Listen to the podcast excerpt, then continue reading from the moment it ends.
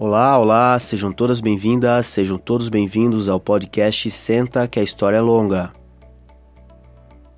Meu nome é Edinaldo Enoch, eu sou professor de História, estudando início hoje, dia 29 de março de 2021, ao episódio número 4 desse nosso podcast.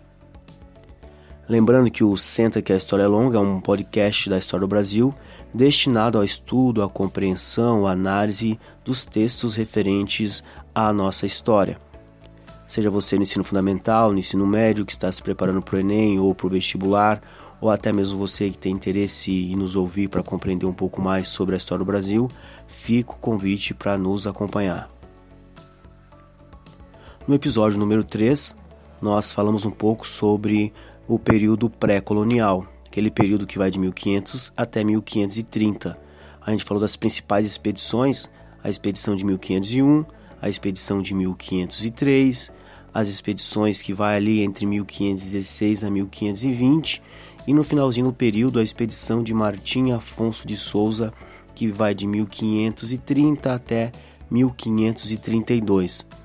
Essa expedição aí de 1530 a 1532 já aparece como um cenário de colonização e ocupação no Brasil. Os outros, as outras é, viagens que para cá vieram, de 1501, 1503, 1516 e 20, teve outros interesses, interesse de reconhecimento, o interesse para poder é, nomear uh, os pontos geográficos, como a gente viu no último episódio, e o de 1516 e 20 com um interesse maior mesmo de combater os corsários franceses que estão aí constantemente no litoral do Brasil, nas expedições guarda-costas, no quais os franceses vão continuar ainda mais tentando é, invadir o país.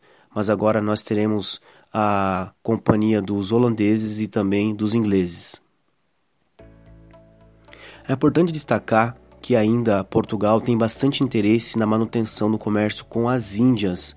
É muito lucrativo o comércio com as Índias, as feitorias no litoral da África também rendem bastante lucros a Portugal. E Portugal não tem condições por si só de manter uma empreitada tão grande como colonizar o Brasil, manter os entrepostos na África e manter uh, o comércio com a Índia.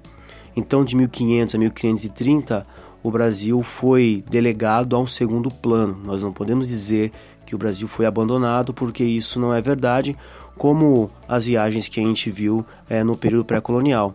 Mas não existiu também por parte da coroa portuguesa um interesse maior da colonização. A partir de 1530, é, a partir de 1530 a 1532, com a vinda de Martim Afonso de Souza, que a gente vai ver que vai fundar São Vicente, a mais antiga cidade de, do Brasil, né, que vai ser em São Paulo, e também o combate aos franceses, aos ingleses e aos holandeses.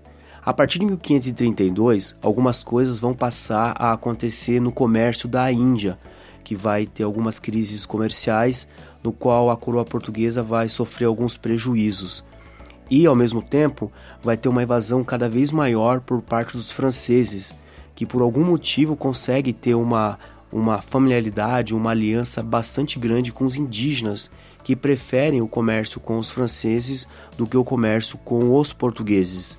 Assim, é, o rei de Portugal vai ter uma empreitada bastante grande que vai ser decidir ou mantém a parte oriental ali, a costa da África e a Índia, ou começa um projeto de ocupação e colonização do Brasil.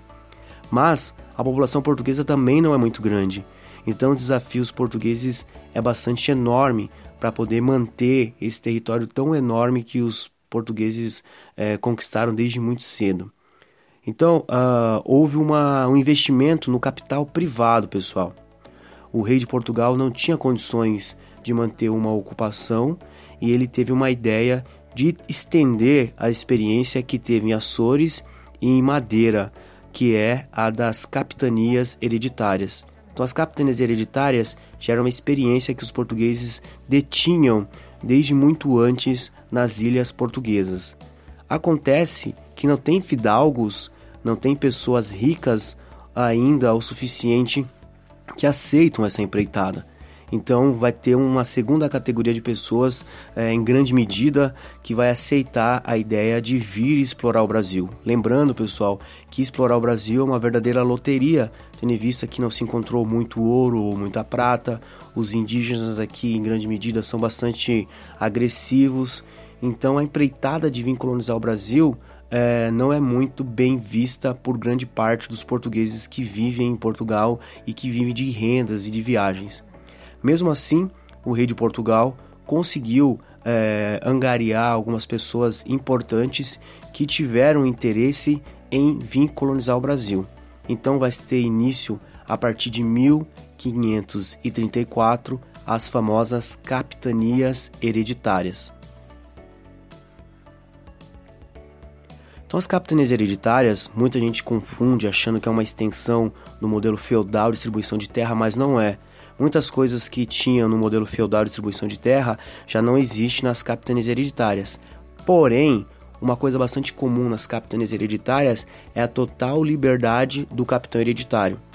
É como se fosse uma espécie de empresa capitalista que já se tinha a ideia a partir de 1534 Alguns historiadores falam que o Brasil já era livre, independente antes mesmo de se tornar colônia, porque quando esses capitães hereditários aceitaram a ideia de colonizar o Brasil, eles eram totalmente livres para fazer o que bem entendessem.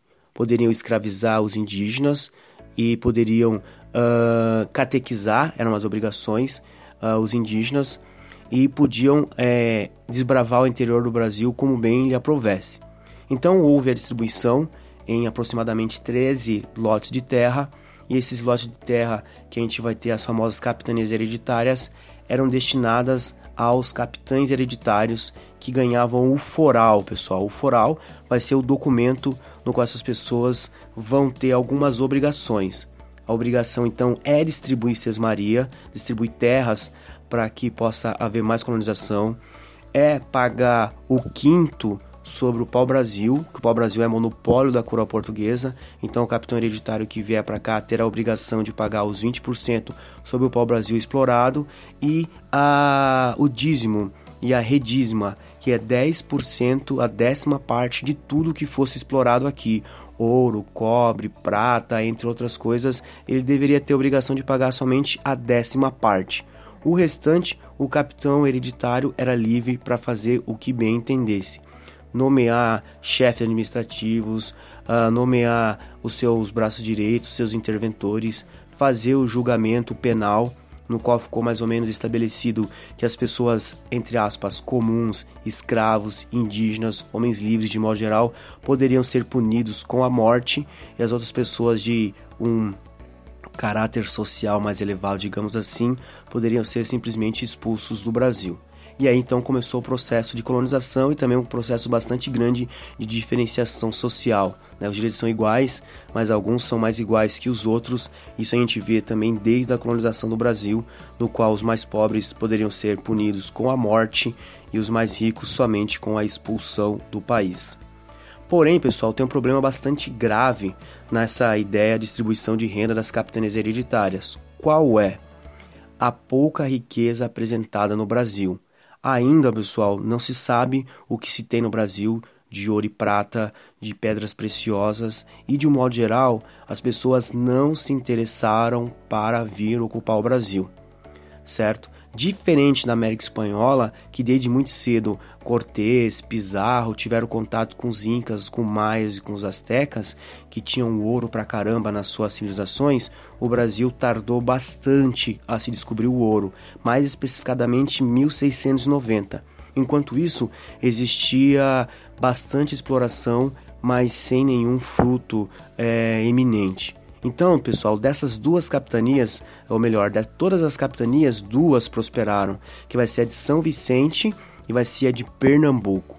Essas duas capitanias vão ser as capitanias que mais vão prosperar no Brasil no período é, das capitanias hereditárias. As capitanias hereditárias vão deixar de existir formalmente somente em 1750 com o Marquês de Pombal mas, como a gente vai ver no próximo episódio, já em 1548, uh, eh, o rei de Portugal percebeu que não está dando certo as capitanias hereditárias, a descentralização do poder, a distribuição do poder para terceiros não era conveniente porque muita gente não veio, muita gente morreu no meio do caminho, muita gente simplesmente é, não distribuiu seus Marias. Os franceses estavam invadindo o Brasil, os franceses vão invadir o Brasil bem cedo, como a gente vai ver é, no próximo episódio, os governos gerais, no qual vai ter uma tentativa de centralização do poder. Então, essa tentativa de capitães hereditários, pessoal, foi um total fracasso do ponto de vista da colonização e ocupação do Brasil. Eu sempre brinco que o Brasil vai ser uma grande experiência de colonização. Então, só para ter uma ideia, é, Hernando Donato vai dizer o seguinte: quatro dos donatários não vieram tomar posse, dois morreram tragicamente no caminho. Um foi reclamado a Portugal, preso pela Santa Inquisição. Três fizeram muito pouco nas terras a seu cargo. Um triunfou e foi primeiro português a chegar à China, que vai ser Duarte Coelho, que vai ser da capitania de Pernambuco. Uh, somente ali em São Vicente que vai ter a capitania de Martim Afonso de Souza que vai prosperar. Cinco capitanias, Santo Amaro, Itamaracá, Espírito Santo, Porto Seguro, Bahia, foram arrasadas pelos indígenas. E Santa Catarina, Santana, Ilhéus, Rio de Janeiro sequer foram assumidas. Em quatro, a colonização fracassou naquele momento e foram as duas Maranhão, do Rio Grande e de São Tomé. Ou seja, pessoal, essa experiência das capitanias foi um malogro, sem tomar em consideração os indígenas que estão constantemente é, invadindo e, e, invadindo não, porque ali já eram os indígenas, né? E mas estavam ameaçando constantemente as capitanias que estavam dando certo. Quatro delas foram dizimadas pelos índios tupinambás.